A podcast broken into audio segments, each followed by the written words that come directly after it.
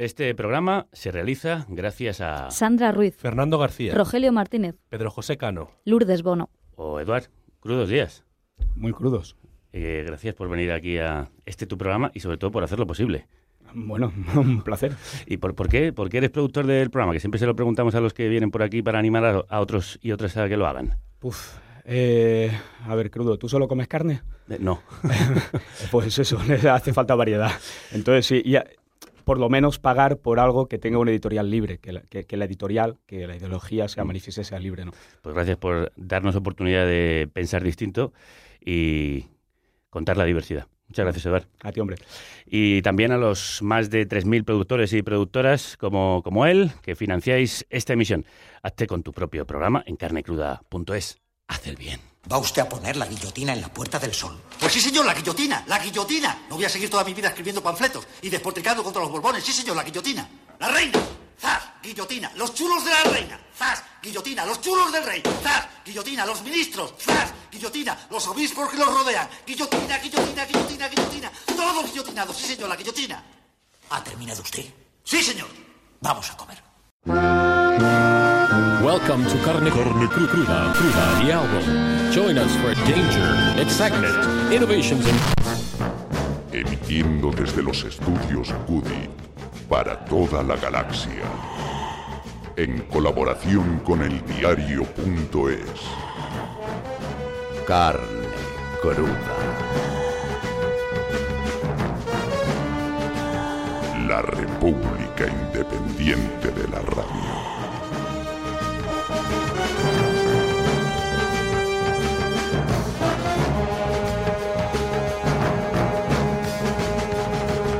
Desde que el régimen y el bipartidismo empezaron a resquebrajarse, se ha repetido que estábamos asistiendo a la segunda transición.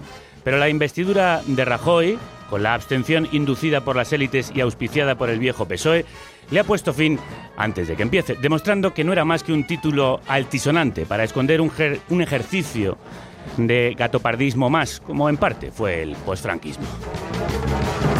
Parecía que todo cambiaba, pero va a seguir más o menos igual, al menos por ahora. No estamos en la segunda transición, sino en la restauración de la primera. Estamos en la segunda restauración. Toda restauración apuntala a lo que rescata, incluso lo ahonda. Esta ha llevado el bipartidismo de la transición un paso más allá, o más bien un paso atrás, hasta el turnismo amañado de la restauración borbónica del 19. El golpe de mano en Ferraz, impulsado por el régimen, es una trampa de despachos que se salta a los votantes y los militantes para convertir la democracia en pantomima y el bipartidismo en un bipartido único. Es una marioneta de dos cabezas manejada por la mano que siempre ha movido este teatro de títeres y que ya ni siquiera se esconde. Como decía un editorial del ABC decimonónico, que entonces era crítico, la ficción electoral no tiene pretensiones de finura. No, no es cirugía, es carnicería lo que han hecho en el PSOE cortándole el brazo a machetazos para evitar que se extienda el tumor del cambio. Todo por el régimen. Ya tendréis tiempo de curar la herida, les habrán dicho. Para eso tienen los socialistas una legislatura completa en la que montar mucha algarada parlamentaria que haga parecer que siguen siendo la oposición que han dejado de ser. Aunque quedan células tumorales que pueden hacer rebrotar el cáncer del cambio, la verdad verdadera es que hoy están en minoría y el PSOE tiene muy pocas oportunidades matemáticas de torcerle el brazo a una derecha con 170 diputados, mayoría en el Senado y la posibilidad de ser mayoría absoluta en unas nuevas elecciones. Esta es la restauración de la venda y la muleta. Ciudadanos, que es un partido de jóvenes viejos, puso la venda en la herida de la derecha para recoger la hemorragia de votos. Y el PSOE, que es un partido de viejos que han perdido la oportunidad de rejuvenecerse, se la han puesto en los ojos para darle la presidencia al PP, que es el último fortín del facherío oligárquico que gobierna este país. Ahora el régimen de la transición es un viejo herido y vendado que se apoya en dos bastones. Todavía camina, aunque dé pena verlo. Da pena ver cómo se arrastra estos días por los juzgados con el cuerpo purulento por la corrupción de la Gürtel o las Black. Eso es lo que han salvado. Un sistema en el que se compra el silencio para dejar que la banca y las grandes empresas de este país saquen el dinero de los ahorradores y los contribuyentes. Se ha salvado otra seña de identidad que hemos heredado de la primera restauración en esta segunda, el caciquismo de las élites. Mecida por el cansancio y la apatía, la recién nacida restauración comunicaba sopor a una sociedad decidida a recuperar la tranquilidad después de una racha de alboroto y subversión. Lo escribió el historiador García de Cortázar para describir el siglo XIX español. Pero sirve para el XXI. Recordemos por lo menos que aquella restauración no se terminó con una transición, sino con una ruptura de la gente y en la calle. Monstruos, con la U cambiada de sitio se llama esta canción del nuevo disco de los vigueses Cro, como el monstruo bicéfalo que nos gobierna. Lo único que han cambiado son las letras de sitio. Monstruos no tienen cabeza ahora. No hay donde disparar. Sientes que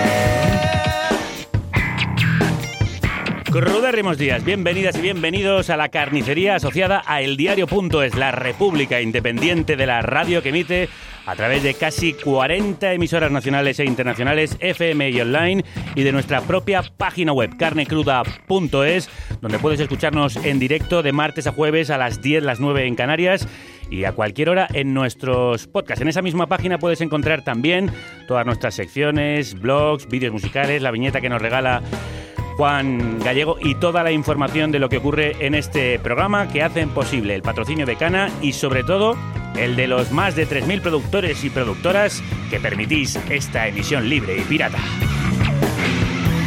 El comando itinerante de monstruos de la radio te sirve este banquetazo.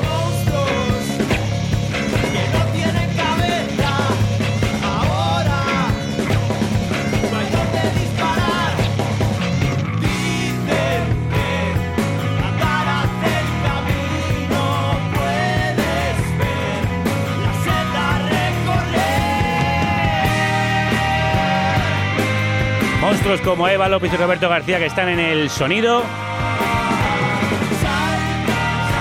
Estefan Grueso y María Baena que están en las redes. Álvaro Vega que es el carnicero en prácticas. Paz Galeana que se ocupa de la comunicación y la publi. Y Manu Tomillo y Rocío Gómez que coordinan los guiones y la producción de este programa que presenta y escribe el que te habla. Javier Gallego.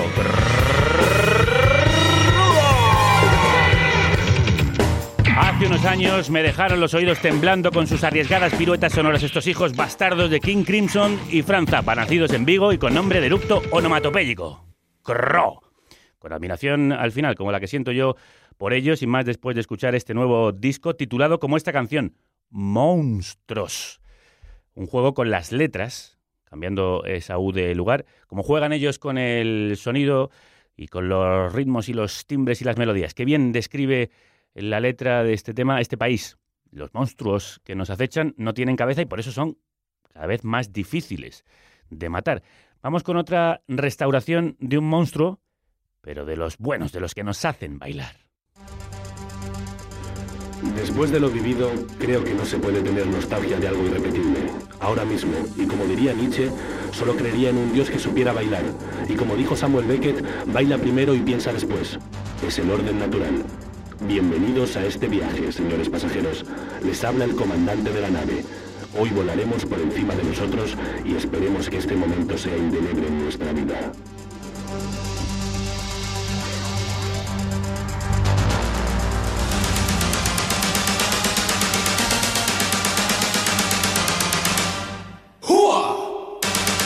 Con este grito de guerra se hizo el rey de la pista en los 90. Vestido como un guerrero galáctico y con gafas luminosas, conducía a la masa por el viaje desenfrenado de música y drogas que fue la ruta del bacalao. Pionero de la cultura de club en España, se convirtió en uno de los capos del tecno a nivel mundial, hecho a base de letras infalibles como esta.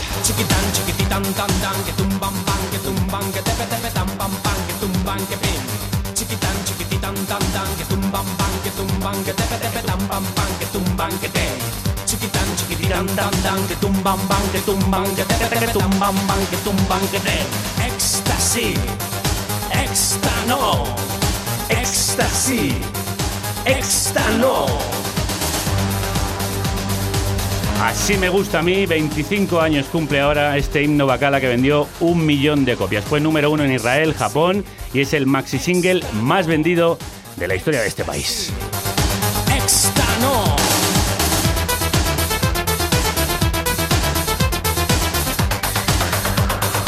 Y aún nos sigue haciendo bailar y mover la máquina de forma enloquecida.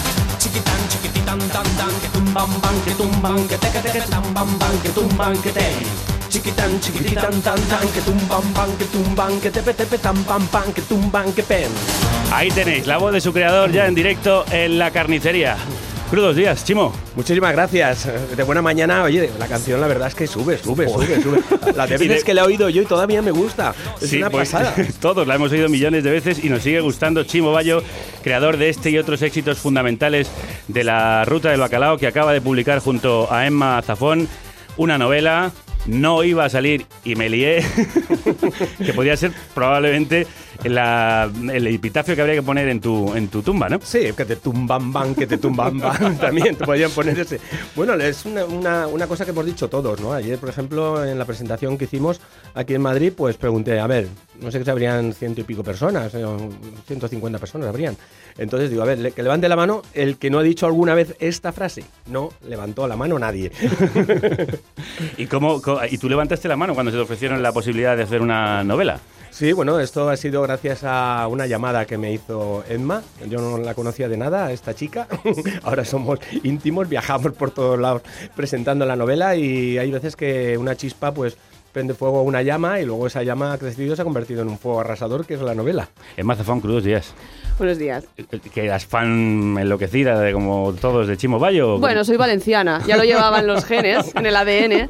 Y, y eso cuando planteé la posibilidad de escribir algo sobre la, la ruta del bacalao, porque realmente tampoco se ha escrito ni, No, es se, cierto. ni se han hecho muchos proyectos audiovisuales ni creativos al respecto, pues entonces contacté con él y ya surgió, fue, fue muy rápido, ha fluido todo muy bien y nos lo hemos pasado en grande. ¿Por qué creéis que no se ha escrito ni se ha documentado algo tan importante, histórica y musicalmente importante? Bueno, como ha sido durante, la Ruta del durante Bacalao? muchos años el estigma de la ruta al bacalao era pues estos golfos, estos degenerados y tal.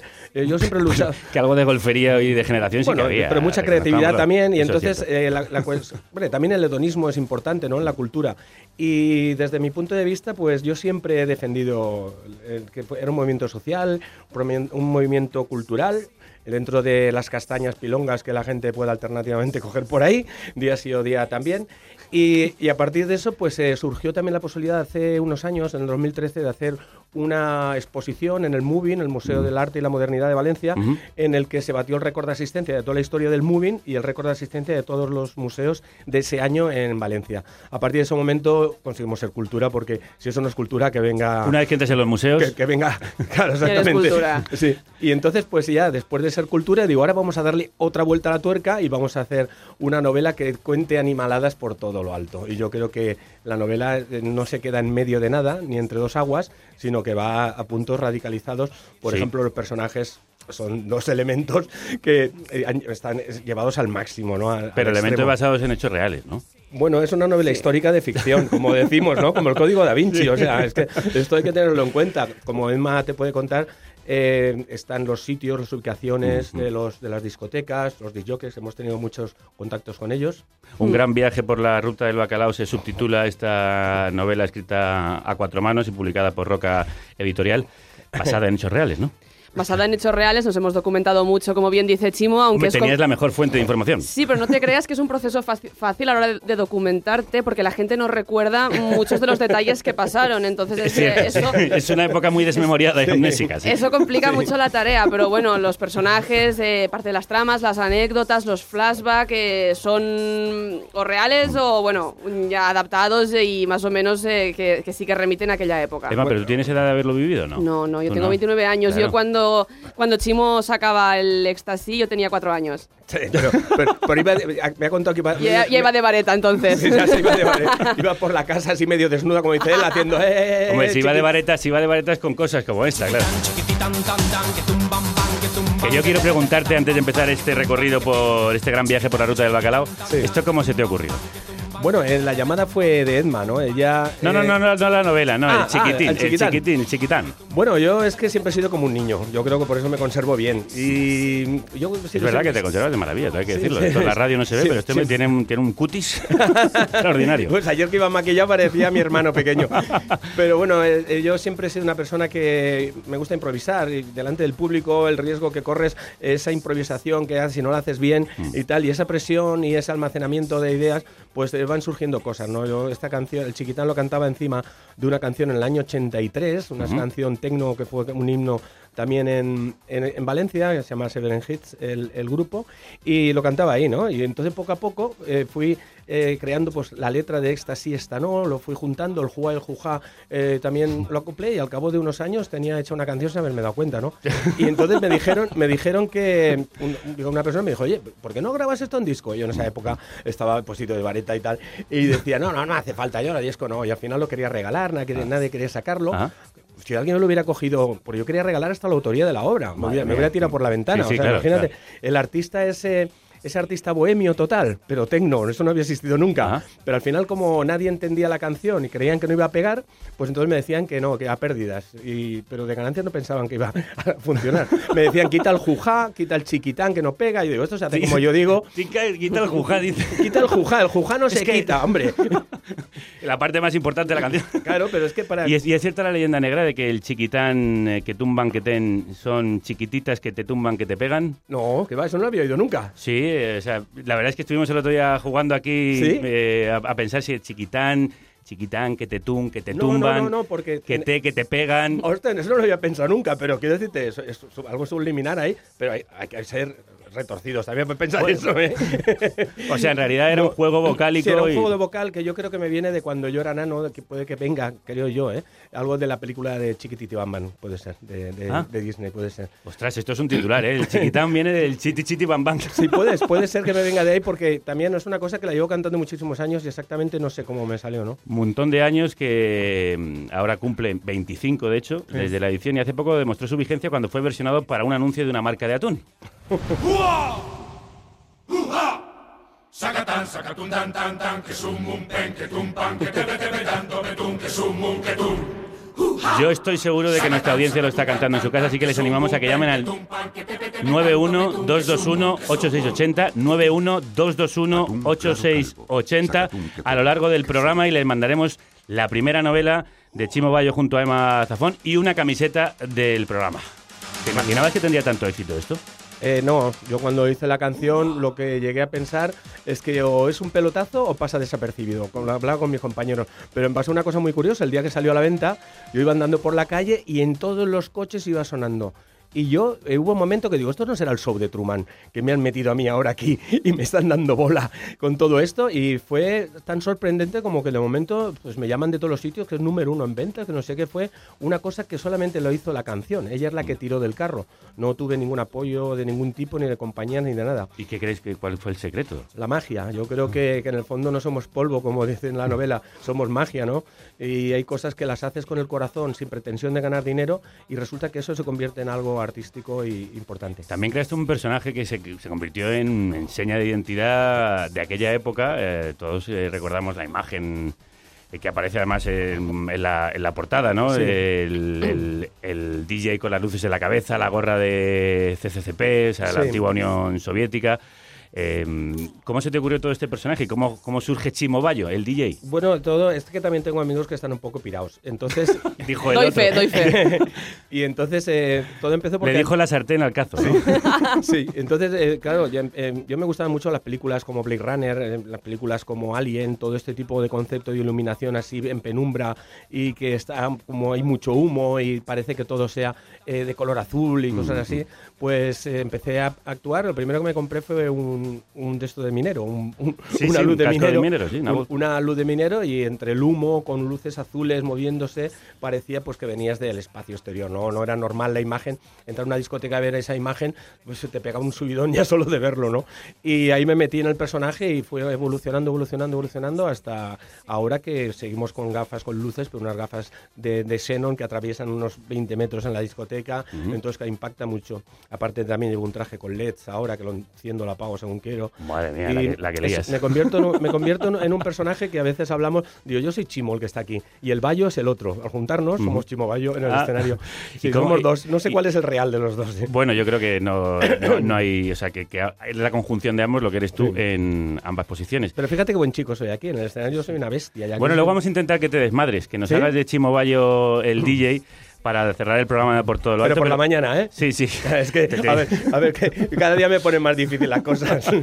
¿Y cómo conseguiste esa comunión que tenías con el público? Casi de DJ mesiánico. Bueno, yo también en la, en la eh, cuando hacía todas las introducciones que hacía eran un poco de bienvenidos al siglo XXI, les habla el comandante de la nave, venimos del espacio exterior para hacerlos felices, seres extraños de un planeta que se extingue, destino a la Tierra y propósito hoy bailar sobre ella. ¿Hay alguien ahí? La gente ya eh, Se venía arriba, arriba. y la sala abajo. Y, y luego, y luego muchas cosas, era una bola de pelo, se convertía toda la sala en una bola de pelo por las sensaciones. Y, y es una cosa que yo, estando en la cabina, pues todos los que están como un poco inaccesibles, ¿no? Yo salía de la cabina, me metía entre el público en la pista con las gafas, cantaba en medio, me subía otra vez, y entonces la gente lo que veía que era como ellos. Entonces eh, no era un tío prepotente ni un tío eh, por encima de ellos, sino que era igual que ellos. Era un rutero más, como se recuerda en este No iba a salir y me lié, una imprescindible y muy divertida ruta por la ruta del bacalao.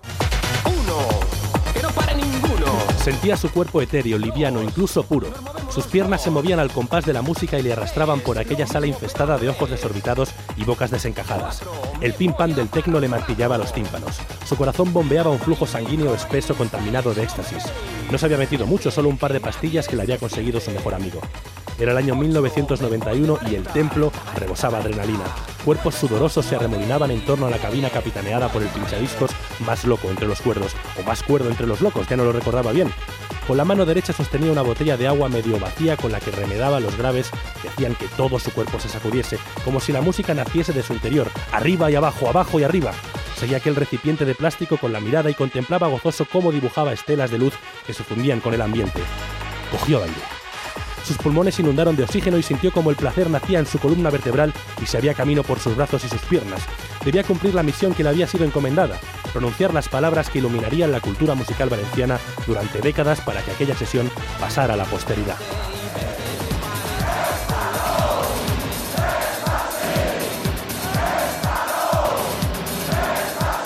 Emma, ¿y por qué hacer una novela en vez de contar un, no sé, hacer un repaso documental?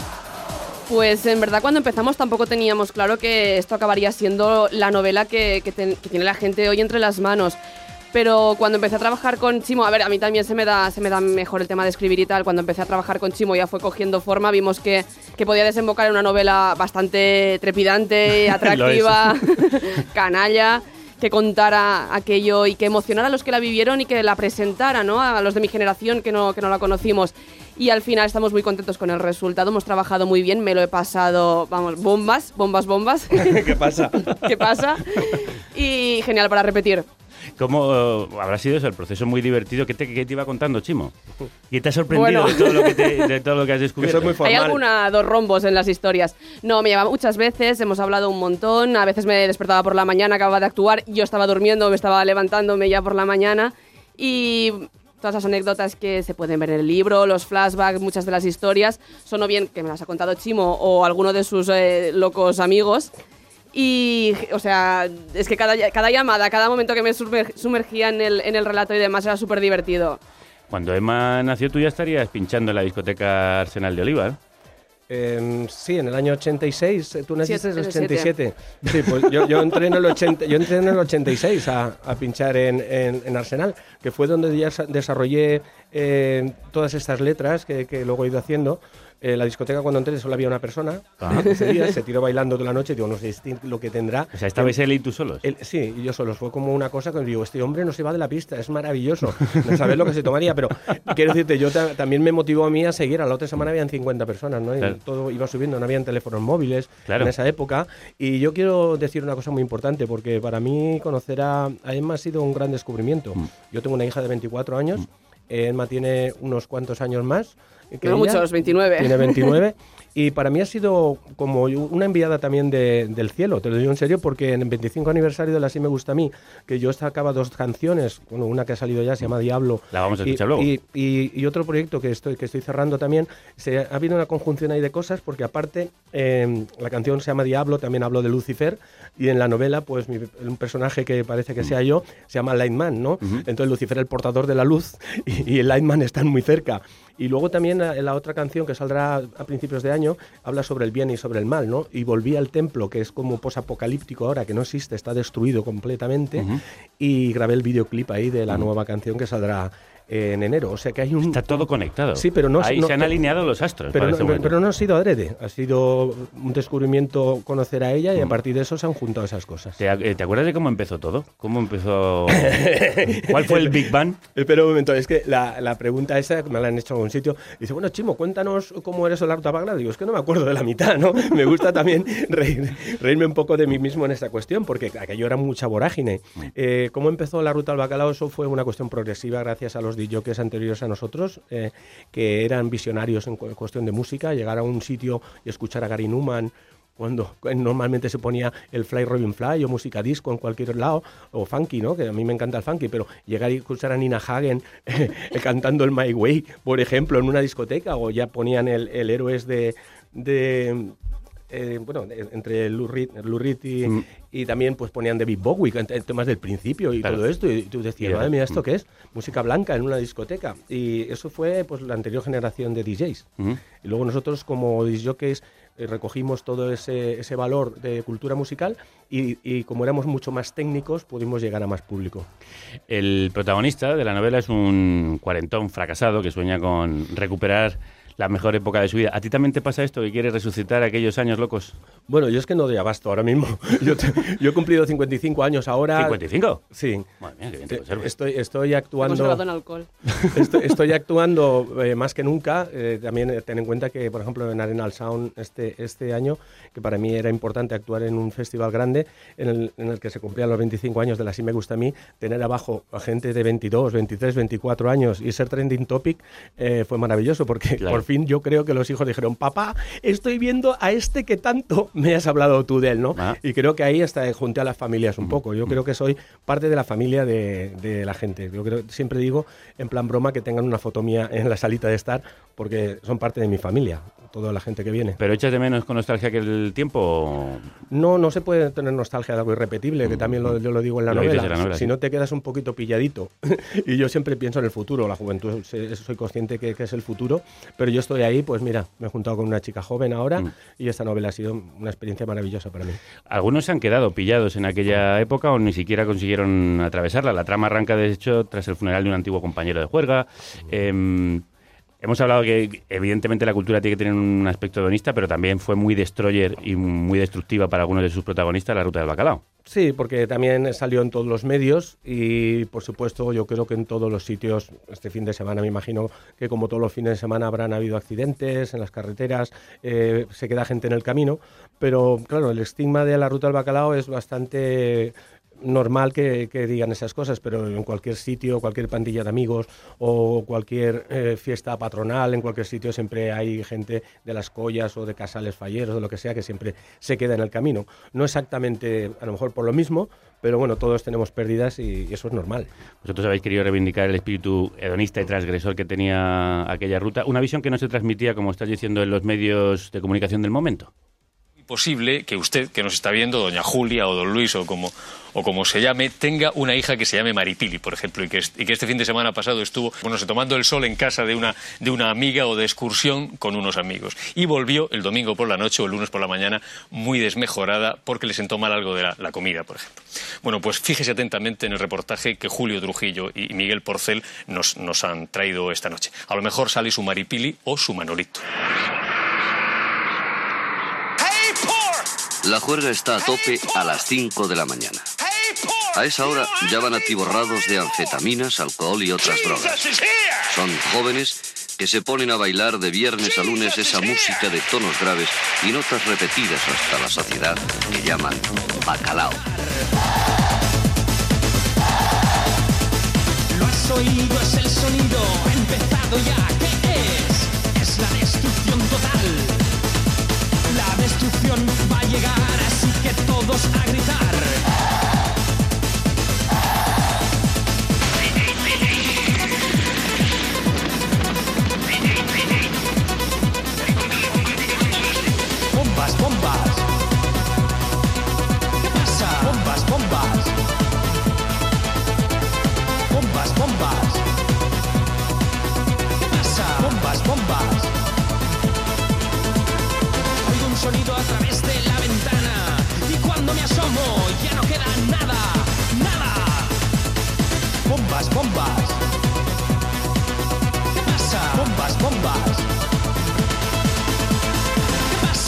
¿Qué pasa? ¿Qué pasa? Que está Chimo Bayo vibrando con sus bombas, bombas. Otro de esos temas que se nos clavó en el hipotálamo y de ahí no ha salido después de tantos años. Escuchábamos antes a Arturo Pérez Reverte en el programa Código 1 de Televisión Española, era el año 93 y la visión de los medios de comunicación sobre el fenómeno del bacalao se centraba en los estragos de la siniestralidad y la droga. ¿A ti te molestó esta, estigmatización? Hombre, por supuesto, eh, ten en cuenta que hemos vivido todo con naturalidad, la gente que hemos estado allí me refiero a que yo entendía que, la gente pues pensara eso, porque claro, toda la gente diciéndolo en televisión, al final la gente se lo cree. Eh, yo llevo 35 años de, de profesión, eh, yo me he comido la ruta entera, además lo digo claramente, y en un principio sí que me molestaba cuando se relacionaba todo con esto, porque claro, yo en ese momento también fui padre. Y, y ese tipo de cosas, pues la gente que me conocía del barrio, pues yo siempre llegaba de actuar y nos saludaba. Podías ir dobladillo o podías ir como te diera la gana, pero la educación, la educación siempre hay que tenerla. Alguien, hay quien se toma una cosa y se convierte en un asesino en serie y hay quien se lo toma y se hace el normal, como es mi caso. bueno, eh, quiero decirte, no, no aspavientos cuando sepas que estás en una situación que no, que no- estás llegando a casa, no puedes hacer el idiota. Y sí que me molestó, pero al final la- lo- el nombre de la ruta del bacalao no lo pusimos nosotros, lo puso la gente. ¿Por qué se le llamó así? Porque hay muchas leyendas. Bueno, también eh, comentas, comenta tú algo de lo que te han contado a mis compañeros. ¿Por qué se llama Bueno, no, no, es que no hay quórum al respecto, Ah, no, no, no, no. hay, no hay. No, eh, decían que sí, era porque traían el bacalao más fresco, ¿no? Que era la música. Ajá. Decían porque sí venía, ¿no? Gente de, de Sí. Bilbao, que había muchísima gente. Sí, y luego pues eh, también los disjockeys, pues entre ellos, no sé a quién les salió esto, porque esto no lo sabe nadie, hay varias diferentes teorías. La cuestión es que cuando decías, "Oh, este tema tiene, este tema tiene bacalao. Tiene bacalao significaba que era para ser un rompepistas y dentro del estilo que nosotros estábamos llevando iba a ser como algo importante, ¿no? Entonces un tema con bacalao ritmo, eh, que iba a ser muy bailado, ese tipo de conceptos se resumía un poco en eso, aunque nosotros como DJs de la zona no, y la gente de Valencia no lo empleaba, era más la gente que venía de fuera la que le puso el nombre. Entonces no puedes pelear contra, eh, digamos, una, un, un nombre que pone la gente. ¿Y musicalmente dónde salió este sonido? Que tú mismo estabas ahora vibrando con el bombas. Sí. Eh, de- ¿dónde, cómo, cómo llegasteis a crear el estilo bacalao? Bueno, yo es que tampoco le he llamado bacalao a... a- Ya, bueno, a- lo que se llamaba- Lo que lo bacalao, porque bacalao yo creo que fue cuando se aceleró bastante la música y lo pusieron más en Barcelona que, a- que aquí. Esto es el- yo le he llamado siempre sonido bayo, ¿no? Aunque, porque no se parece a nada a mis canciones, eh, cantadas en castellano y cada una es, es diferente a la otra, aunque se nota que, que son mías, pero es un estilo muy peculiar en el que está mezclado el techno y el electronic body music, que es la música electrónica de, de belga. Y sobre todo lo- la diferencia es que no se parecen a nada. Por ejemplo, la introducción del, del Así me gusta a mí, eh, no es fácil hacer algo que no se parezca a nada. Aquello fue un movimiento cultural, Emma. Sí, yo lo considero así, más después de haberme documentado. Lo que pasa es que sí que es verdad, como comentábamos, que el consumo masivo de drogas empañó lo que fue la revolución musical que se vivió en Valencia en aquellos años, en los que hay que tener en cuenta que los DJs pinchaban la vanguardia musical que, bueno, en aquel momento en Europa y en España. Y todo aquello, aquella revolución que se vivió y aquel, eclos- aquella eclosión cultural entre los jóvenes se vio empañada por, por bueno, la estigmatización a través de los medios de comunicación de la juventud que, que se, se lo pasaba muy bien consumiendo sustancias Pero sin hacer daño a nadie, que es un poco lo que en la novela y también se libremente, trata. lo hacían libremente. Se iban a los parkings, a las discotecas, se metían lo que les daba la gana sin ningún tipo de coacción. Nunca tuvo que ir la policía a desalojar una sala por problemas de ningún tipo. Pero sin embargo, sí que estamos viendo, eh, pues si vienen hinchas de fuera con el fútbol, que se anuncia todos los días y que todo el mundo está ahí con el fútbol y los padres llevan a los niños al, al- a que vean el partido de fútbol, que tendrían que ser imagen para los niños, y ves esas broncas, esos insultos constantes y la policía pegando a la gente. eh, si hay que estigmatizar algo, habría que estigmatizarlo todo, ¿no? No solamente a la gente que no hacen daño a nadie y ellos sí, se pegan fuego y bajo la responsabilidad de cada uno. ¿Y cómo era una noche en la ruta del bacalao? Yo me puedo hacer una idea de lo que me han contado. Por eso digo. Em, yo la veo desde fuera, que de hecho me gustaría, no sé si existiera, si alguien ha inventado alguna vez una máquina del tiempo, me gustaría viajar un fin de semana Para pasar un a desfase aquel con... momento. Yo lo que destaco después de haber hablado con muchísima gente es la empatía que se tenían de unos a otros, que era como una gran familia de bacalas, pero era como una gran familia. En, el, en la que había muchísimo respeto por todos sus, sus miembros, como bien dice Chimo, había pocas peleas, eh, había mucha amistad, muchísimo compañerismo entre todos los que acudían, daba igual de, de qué parte de España, y, y en la que la gente lo que buscaba era eso, prenderse fuego des- después de estar de lunes a viernes trabajando muchísimo, que llegara el viernes, el fin de semana, y dejarse llevar. Desfasar y, y darlo todo en la pista de baile. E irse de varetas, ¿no? Sí, hombre, ese de vareta ya quedó para la historia. Para, absolutamente. Sí, sí. Eh, y, y- y no iba a salir Melié también va a ser una frase que va a utilizar todo el mundo a partir de ahora, porque es que el otro día. ¿Cuál, ya- cuál? La de no iba a salir Melié. Ah, sí, porque- sí, por Y además es que, cuando- o sea, tú vienes un día tarde al trabajo y, y ya tienes excusa, ¿sabes? Ya tienes excusa. Eh, ¿qué tal? ¿Has llegado tarde? Es que no iba a salir Melié y todo, ja, ja, ja. Ya, rompe, ya rompes el hielo y no pasa nada. La que se ha quedado para la historia, lo hemos dicho desde el inicio de esta entrevista, es el Chiquititán. Sí. Y le hemos pedido a nuestros oyentes, ya lo habéis oído, que, que, que se animen a llamarnos para cantar con el maestro el Chiquitín. Ah, bien, Chiqui- bien, el Chiquitán. bien. Y tú tienes que hacer de, de- de juez, claro. Obviamente, Creo que tenemos a Pedro. Benevolente, y juez Jo- benevolente. Y José, crudos días. Buenos días. ¿Qué Pues pasa? aquí- Buenos días. ¿Vosotros fuisteis bacalaeros o...? Bueno, yo os comento, yo tengo 38 años. Sí. Eh, la ruta en sí no la viví, pero sí que, bueno, viví eh, un poco eh, chasis, eh, eh, luego ya el, el Megatron. Sí, bueno, en, Bar- Barcelona, ¿no? Sí, sí, correcto. Eh, yo actué, actué en chasis yo con Nando Discontrol, que lo conocerás. Sí, sí, sí, en- con, el y con- ocho. y con Quique Jaén. Sí, bueno, ¿te, te animas a cantar el chiquitano o qué? Sí, claro, claro. A ver, por er- favor. er- eres José, ¿no? Sí, sí, Venga, sí, pues José, te lo, te, lo, te lo ponemos y tú encima. ¿Vale? Venga, va. Venga, vale. Venga. Tan tan que tumban man, que tumban que te pe, tan ban man, que tumban que Va un poquito fuera de ritmo, ¿no? Chiquitán, chiquititán, tan, tan. Espera, cógela otra vez.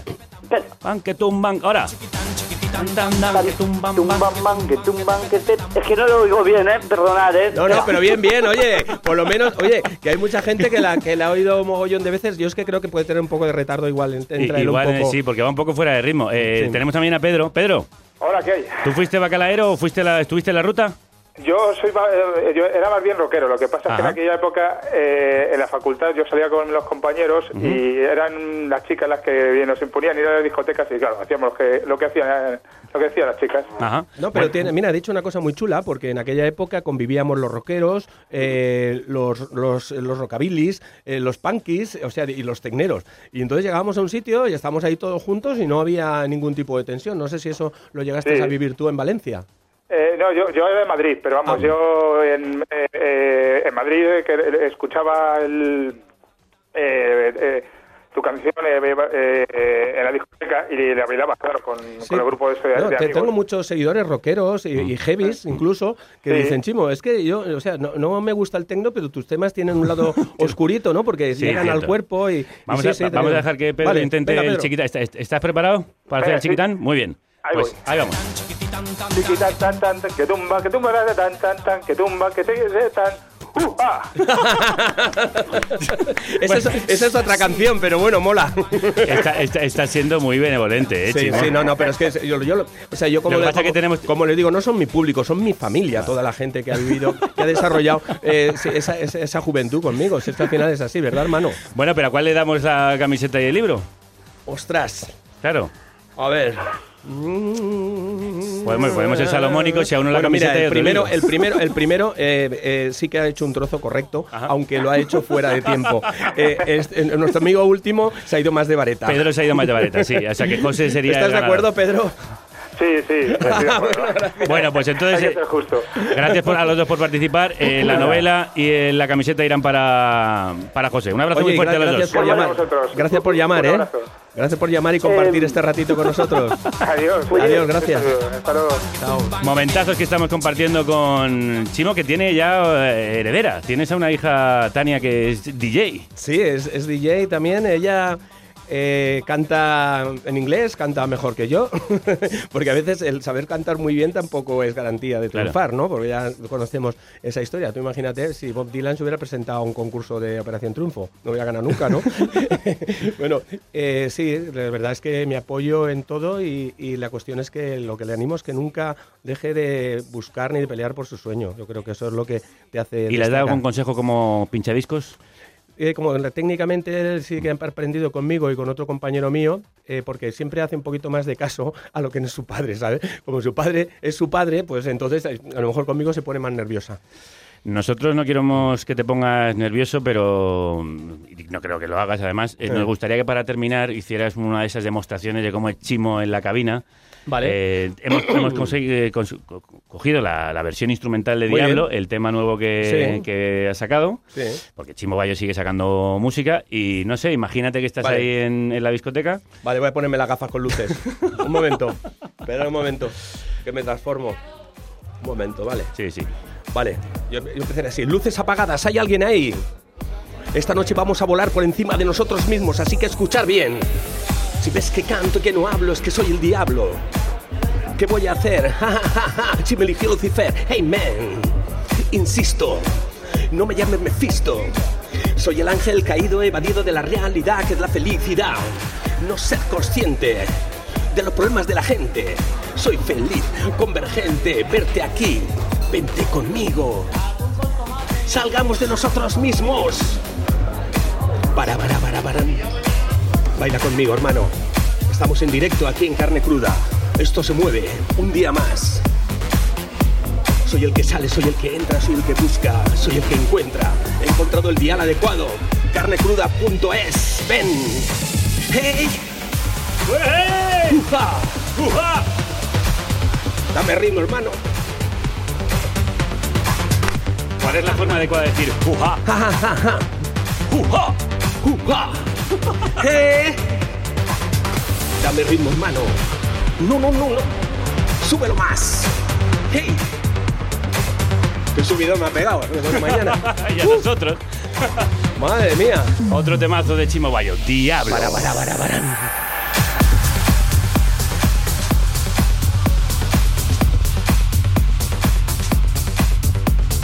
Nosotros no íbamos a salir y al final nos hemos liado con Emma Zafón y con Chimo Bayo. Ha sido un placer enorme, de verdad. Muchas gracias. Lo hemos pasado fenomenal. Muchas gracias por todo, también yo también. Ahora llevo el corazón a 200, ¿eh? Como la Tenemos que música. bajar, tenemos que bajar. Es que lo vivo todo y claro, es Claro. un desgaste.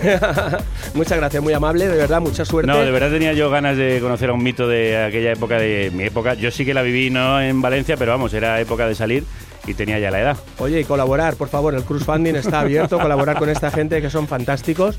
Es un soplo de aire fresco venir a un sitio así. Gracias a todos. Un abrazo fuerte.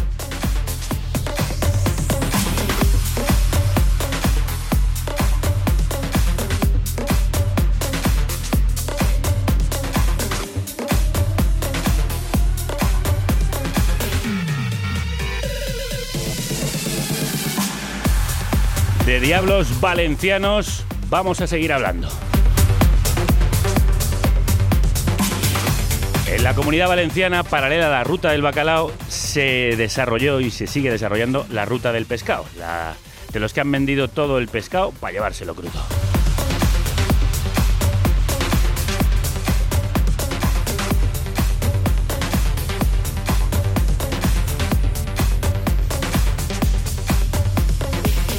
Como nos recuerda Fanetín, en una nueva edición de su Ruta de la Corrupción. Haré una oferta que no rechazará. Hay que ser implacable contra la corrupción. ¿Por qué se nos acusa de ese montón de cosas? Ni idea. Presuntamente. Cuatro sinvergüenzas se llevan el dinero público a su casa. La corrupción da asco. Luis ha sido fuerte de verdad, ¿no? Y- Tolerancia cero frente a la corrupción. Mire, ajo, agua y resina. No me voy a marchar. El caso aislado de la semana. 30 años en política he tenido dos consejeros, que uno de ellos ha salido rana, el otro aparentemente también. Caso aislado. El penúltimo de la dinastía. Acusado. Carlos Fabra Carreras. Situación actual. Viendo el aeropuerto del abuelo de día porque de noche tiene que volver a la cárcel de Aranjuez a dormir. Sí, amigos, sintonía con clase para gente con clase. Bueno, Panetín, ¿quién o quiénes forman el caso aislado de la semana o la familia aislada de la semana? Vaya. Pues ya lo habréis adivinado todos. La monarquía de los Fabra, que lleva gobernando Castellón desde, atentos, 1874. ¿Qué dices? Cuando el abuelo Pantorriles es nombrado presidente de la Diputación. Ya el abuelo del abuelo del abuelito vio el filón en la tierra levantina. Pero eso es muy abuelo y mucho abuelo. Pues la cosa sigue, porque luego también fue presidente de la Diputación Victorino Fabra, 1895, Toma el ya. sobrino del abuelo Pantorriles. Luego Hipólito Fabra, el otro sobrino, 1905. Luego Luis Fabra, hijo del primer sobrino, 1918. Y luego Carlos Fabra, hijo del anterior, 1955. Hombre, hombre, por fin hemos llegado al nuestro. No, no, no, no, no. no. Ah, no. Ese Carlos era Carlos Fabra primero, o Carlos Fabra padre. Señor. Y el nuestro es Carlos Fabra segundo. Junior. El auténtico abuelito, el rey Midas del bombo de San Ildefonso. 4 millones. Porque a Carlos II de Castellón no solo le han preocupado sus súbditos, también es un hombre de ciencia, de números. sí. Le ha tocado la lotería, atentos, hasta en siete ocasiones, cuatro de ellas en Navidad, para que luego digan que los monarcas no tienen un origen divino. 24.565. Es un hombre tocado por la varita de la suerte. Vamos, yo le frotaría mi, mi décimo por alguna parte. Pero a pesar de su buena estrella, nunca se olvida de los menos afortunados. Y en 2008, antes de ganar otra vez el premio gordo, dijo: Si me toca, me sacaré la pirula y me haré en la sede de Izquierda Unida. ¿En serio que dijo eso? Ya ves. Bueno, pues no le tocaría esa vez, ¿no? ¿Que no? 76.058. 4 millones. ¡Ole! Ahí va, el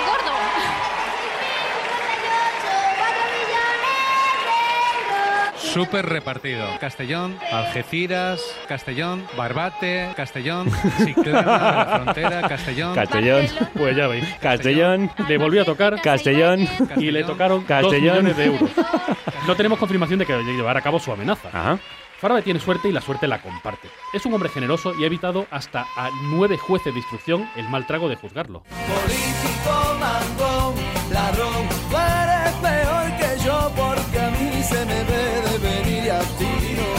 Bueno, al final le han visto venir y está entre rejas, ¿no? Pues sí, pero consiguió que se demorase tanto el proceso que prescribieron cuatro de los cinco delitos por los que le iban a juzgar. Vaya. Al final fue condenado por un delito contra la hacienda pública. Ingresó en prisión en el Real Sitio de Aranjuez, no en cualquier prisión, claro, el 1 de diciembre de 2014. Ese año incluso le tocó la lotería de Navidad a otras personas. Vaya. ¿En serio? en serio, sí, señor. Después de todo lo que ha hecho por su comunidad, de construir el primer aeropuerto peatonal del mundo, de ser un visionario de la estadística numérica, nosotros, desagradecidos, se lo pagamos así, metiéndolo en prisión. Malditos envidiosos. Así son. Han pasado ya 16 meses en prisión y ahora está ya en tercer grado y pernota en la cárcel. Allí Carlos puede dormir tranquilo. Su herencia está salvaguardada con su hija Andrea, la autora del Que se jodan. más elegante del hemiciclo, dedicado a todos los parados que no tienen dinero para jugar a la lotería o para familia. comprar un boleto premiado, vaya. Nunca nos va a tocar la lotería, Javier, No. ni menos siete veces. No. En palabras de Carlos II, Mire, ajo, agua y resina, que decían en mi pueblo. ¿Eh? A joderse, a aguantarse y a resignarse.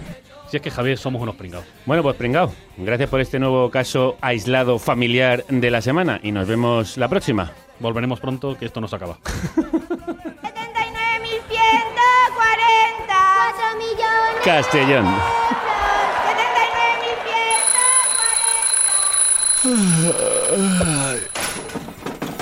79.140. Carne cruda madruga. Bueno, sin pasarse. Esta temporada emitimos como siempre en directo martes, miércoles y jueves, pero a las 10 de la mañana. Ponte la alarma para conectarte a carnecruda.es. Ahora, más pronto que tarde.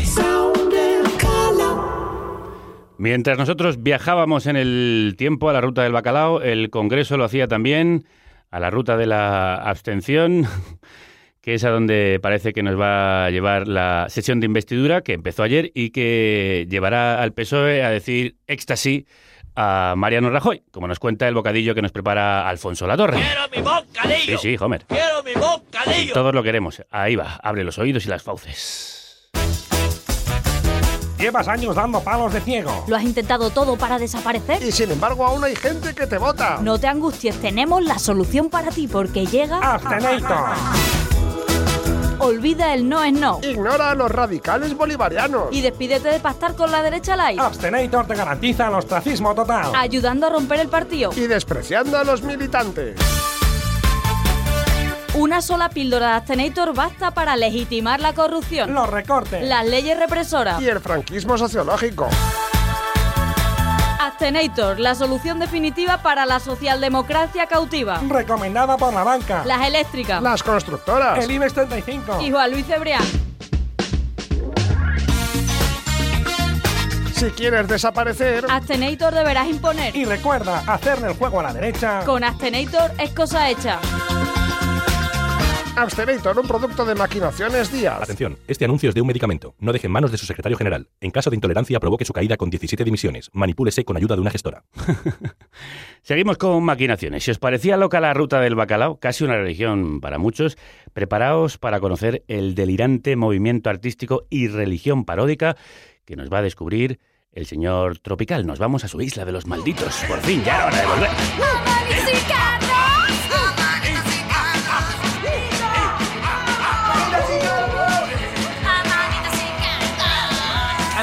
Y cardas. El lado más chiflado de la discordia.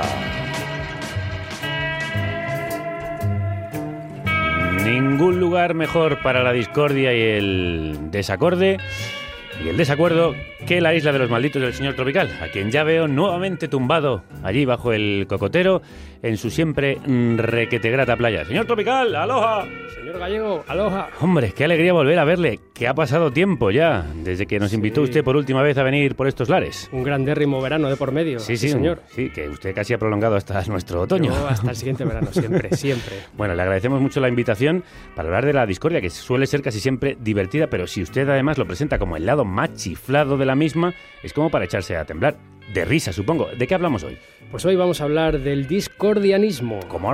Sí, señor. es una religión satírica adorada en secreto por miles de personas desde que fue fundada en 1957 en California por dos amigotes aficionados a la ciencia ficción, la literatura, la filosofía y sobre todo aficionados a incordiar y a discordar. Bueno, como usted, y esto pinta muy bien. ¿Quiénes eran estos dos tiparracos? Pues se llamaban Greg Hill y Kerry Wendell Thornley y bueno, pues solían reunirse en boleras y entre tirada y tirada pues tramaron los cimientos de una nueva religión. Buen, buen lugar para fundar Sí, una sí. religión discordante. Tipo Gran Lebowski, ¿no? sí. Y bueno, pues la base de esta religión era el culto a la diosa griega Eris, que es la diosa de la discordia, y su principio básico, a diferencia de la mayor parte de los credos que promueven la armonía, era considerar el caos como algo positivo, porque todo existe en el caos, el caos reina por todas partes, aunque también hay que decir que se alimentaron del taoísmo y de múltiples personajes literarios porque eran unos tipos muy leídos. Menudo cacao que hay ahí. Maravillado. Boleras, caos, taoísmo y diosas griegas. Algo habrían tomado para ayudar a cuajar la mezcla. Eh, pues no sabemos, pero difícilmente tomarían ningún psicotrópico ni ningún trippy porque recordemos que estamos en 1957, una década antes del estallido psicodélico hippie, etc.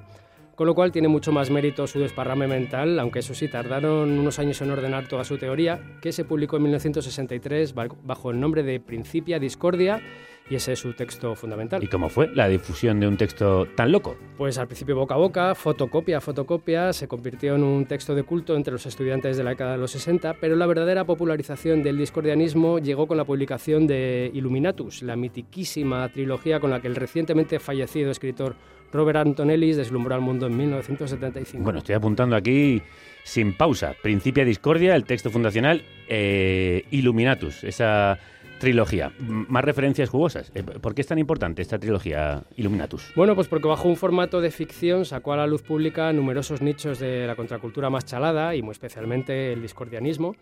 El argumento trata de la lucha por el poder entre los Illuminati, que son los que controlan el mundo desde la sombra. ¿Os suena esta trama, verdad? suena, suena. Bueno, la vivimos día a día. sí. Y una resistencia que lucha por impedirlo, que son precisamente los seguidores del discordianismo. ¡Vivo! ¡Vivo! Este libro, la verdad es que ha tenido una grandísima influencia en el ciberactivismo, en- entre los hackers y en popes como Alan Moore. El dibujante de cómics. Sí, señor. Y de paso, bueno, pues multiplicó el culto hacia el discordianismo, calando muy a fondo en los 80 y 90 en el hipotálamo de muchas mentes inquietas. Como la suya. Sí, la verdad es que sí, debo reconocerlo. Soy discordianista. ¡Vivo! Yo también, me, me- me sumo a esta religión. Aquí ya, de repente. Me hago discordianista, sí. a- a- Fantabuloso. al, al- al grito de ya. Pues, por ejemplo, las proclamas discordianistas se colaron en muchas letras y en la actitud y fundamentos de ese inefable comando musical llamado de KLF, que la verdad es que merecería un programa entero para hablar de sus múltiples actos de sabotaje y subversión cultural, a pesar del gran éxito que obtuvieron. KLF a veces publicaban bajo el nombre de The Jams, que era el nombre con el que los Illuminati llamaban a los discordianistas en el novelón de Anton Ellis. Mitiquérrimos, los KLF. Ande, pinchese algo. Pues venga, vamos con un tracazo de 1988 llamado What Time is Love que marcó a fuego a toda una generación de aficionados al trance y el acid house.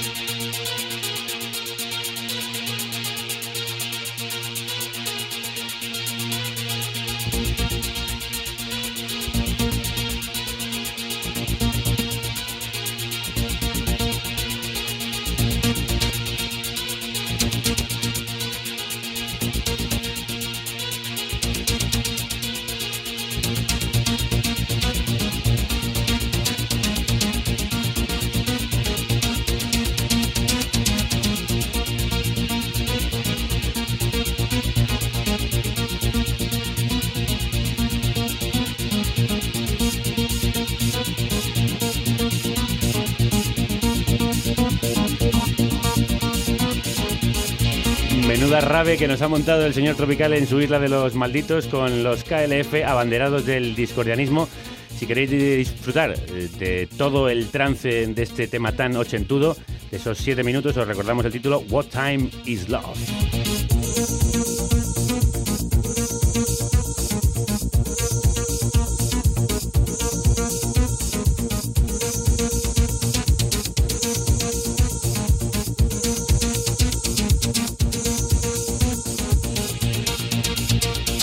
No podemos dejar de bailar, señor Tropical. Ha atrapado mis meninges con este ritmo contagioso tan acid house, tan de la época.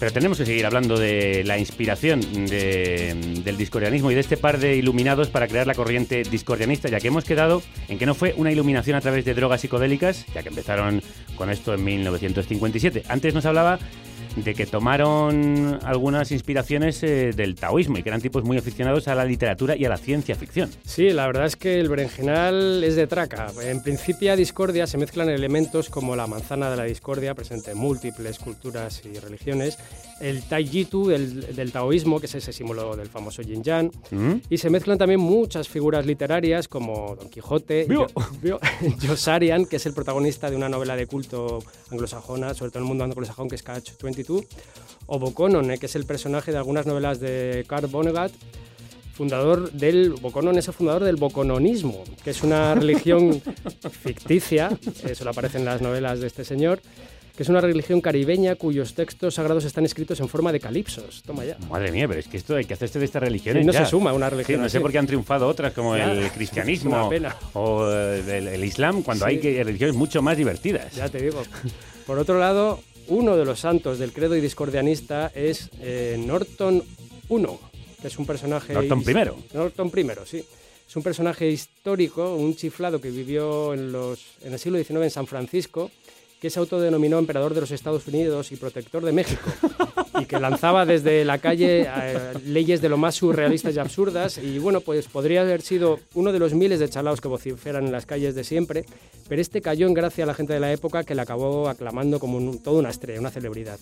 Se hizo tan popular que llegó a aparecer como personaje en el Huckleberry Finn de Mark Twain. Toma ya, la verdad es que el hombre tenía aires de grandeza, ¿no? Sí, no solo eso, durante décadas se ha filtrado como referencia de culto en muchísimas novelas y en cómics tan dispares como Lucky Luke o el Sandman de Neil Gaiman. Onda, esto no lo sabía. Sí, sí, yo soy muy aficionado a esa obra de Hay que investigar, hay que investigar. Y por supuesto también ha calado en el, ámbito, en el ámbito musical. Eh, solo en San Francisco ya hay dos bandas que le honran, The Sons of Emperor Norton, que hacen una especie de americana country rockabilly, y Emperor Norton Jazz Band, que es una especie de Dixieland bastante energético. Madre mía, qué tirón popular tiene este personajazo de hace dos siglos, el emperador Norton I. ¿Podemos escuchar alguna de esas bandas? Sí, vamos con Emperor Norton Stationary Marching Band, que vienen de Boston y son una impresionante marching band formada por steampunks con unas pintazas in- increíbles, que son todos fanáticos del co- discordianismo, que tocan como la gloria, que se pasan por el forro los géneros musicales y que además han encontrado el túnel que ya sabemos que une Nueva Orleans y los Balcanes. Este tema se llama, agárrense a ver si soy capaz de decirlo, ya. Bien, bravo. Bien, lo he conseguido. Y forma parte de su álbum de 2012, disco Discordia.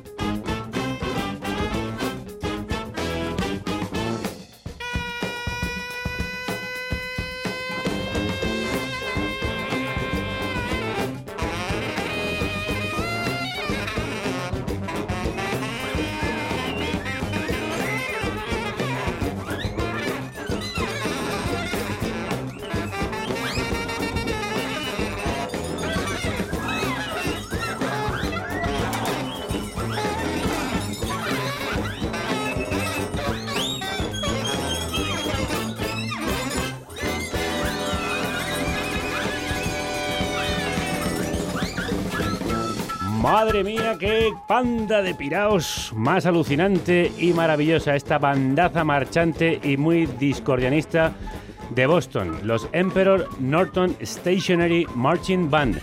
Y este es su tema, Pachicefalofilafobia. Muy bien. Bueno, bueno, bueno, bueno, bueno, ¿cómo estoy? La verdad es que me ha subido el ánimo y está por las nubes. Además, homenaje a uno de los chiflados más célebres de la historia americana, que ya es decir mucho en cuanto a chifladura se refiere. Oiga, y hablando de chiflados, ¿cómo se tomaron las autoridades americanas esto del discordianismo? Es decir, eh, una vez popularizado un engrudo ideológico de este calibre, ¿tuvieron algún problema con la ley o la inteligencia, por llamarlo mm, eufemísticamente, mm, americana? Bueno, siempre fue un movimiento incómodo, pero la verdad es que era al principio sobre todo difícilmente oprimible por lo inaprensible y surrealista de sus propuestas. Claro, ¿cómo, cómo, no sabías cómo por dónde atacarles, esto? claro, por dónde no sabías si era malo o bueno. Pero bueno, sí que hubo un punto de unión más real y más chungo entre el discordianismo y todo el asunto de JFK, de John Fitzgerald Kennedy, porque Kerry Thornley, uno de los fundadores del discordianismo, sirvió en el ejército junto a Lee Harvey Oswald Uy, en uy, esto se pone inquietante. 1959. Esto es interesante. Sí, sí.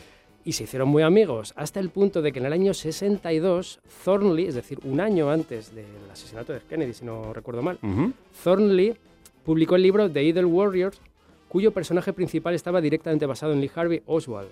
Algo bastante inquietante, porque ya repetimos, Lo este es, libro amigos del es el único libro escrito sobre Oswald antes del asesinato de Kennedy. Toma ya.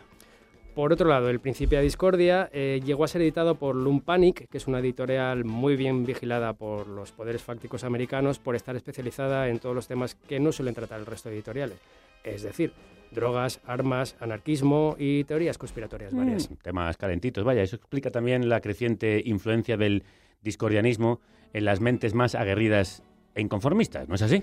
Pues sí, efectivamente ya hemos comentado que KLF fueron voceros del dis- discordianismo entre las masas dance, que también atrapó a un personaje tan influyente como Alan Moore vía la citada trilogía Illuminatus de Robert Antonellis, Y claro, de alguna manera, algo tan explosivo y divertido como el discordianismo, pues también influyó en toda la generación punk hardcore. Hardcore, hardcore y discordia siempre de la mano. ¿Se le ocurre algo de música para despedirnos? Pues sí, la verdad ¿En es que esta sí. línea?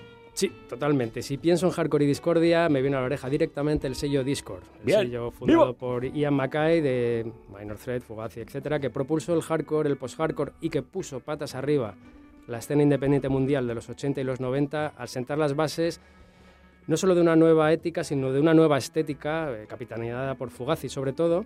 Pero bueno, antes de Fugazi, dos de sus miembros militaron en The Rites of Spring, considerada por muchos la primera banda de mocore, emo hardcore, hardcore emocional y bueno, pues claramente post-hardcore. Bandaza. Eso es. Y luego el emo ya sabemos que mutó en otra cosa, se convirtió en una moda, pero eso es otro, otro, tema. Vamos a ver cómo sonaban Rites of Spring en 1985.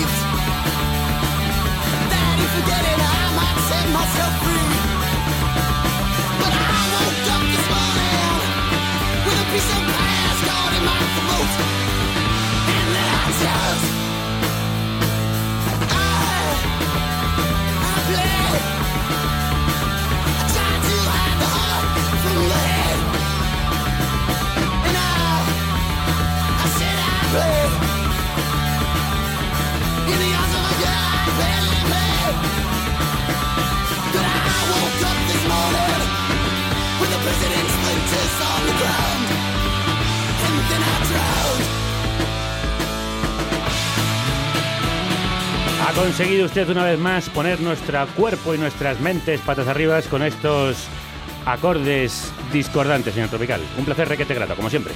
Para mí también emocionante. Hasta la próxima. Hasta la próxima. ¡Viva el discordialismo! ¡Viva! ¡Viva!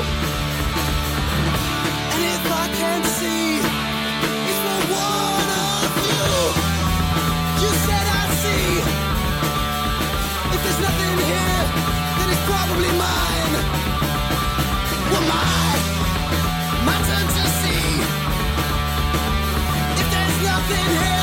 always be mine, mine. I woke up this morning with a piece of past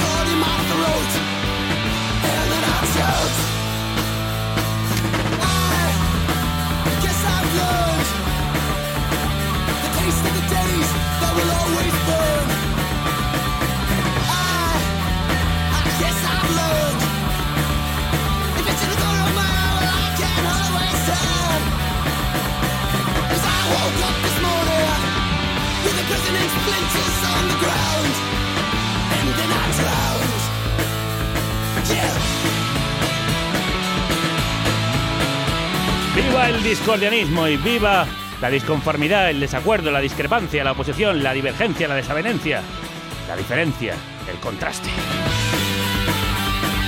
Aquí seguiremos ejerciéndolo la próxima semana, a partir del día 2. El día 1 de noviembre es fiesta y nos la tomaremos, sí.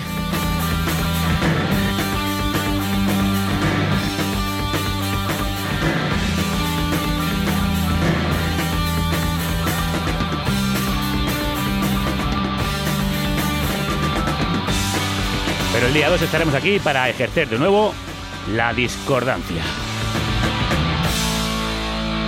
A las 10, las 9 en Canarias, en carnecruda.es, la República Independiente de la Radio, donde puedes encontrar todos nuestros podcasts, nuestras secciones y nuestros blogs de opinión día a día. También te recomendamos pasarte por la cafetera de Fernando Berlín en radiocable.com, la radio libre e independiente uniendo fuerzas y luchando por la discrepancia y la divergencia. Mantente a la escucha y que la radio te acompañe.